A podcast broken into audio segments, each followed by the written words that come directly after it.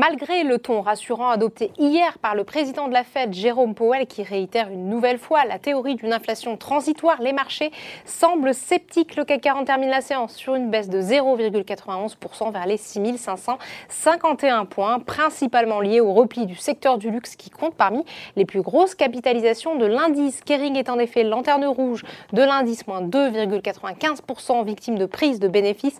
LVMH perd 1,78%, Hermès lâche 1,47%. Le secteur est pénalisé par HSBC qui abaisse sa recommandation à conserver sur Kering, Richemont et Burberry. Les analystes estiment que le luxe va enregistrer une forte croissance des ventes au deuxième trimestre et une augmentation des marges au premier semestre, mais que le marché doit faire une pause. Les télécoms sont aussi à la peine. Orange recule de 2,61%, deuxième plus forte baisse de l'indice. À l'inverse, Téléperformance se hisse en tête du CAC 40, galvanisé par l'annonce hier de la finalisation de l'acquisition de l'américain Health Advocate. Le titre gagne 2,60%. Et si leur Luxottica s'offre un plus haut historique en séance et progresse de presque 2%, UBS a relevé son opinion sur le titre de neutre à achat. Pernod Ricard, de son côté, gagne pratiquement 2%, porté par un relèvement de sa prévision de croissance de son résultat opérationnel courant.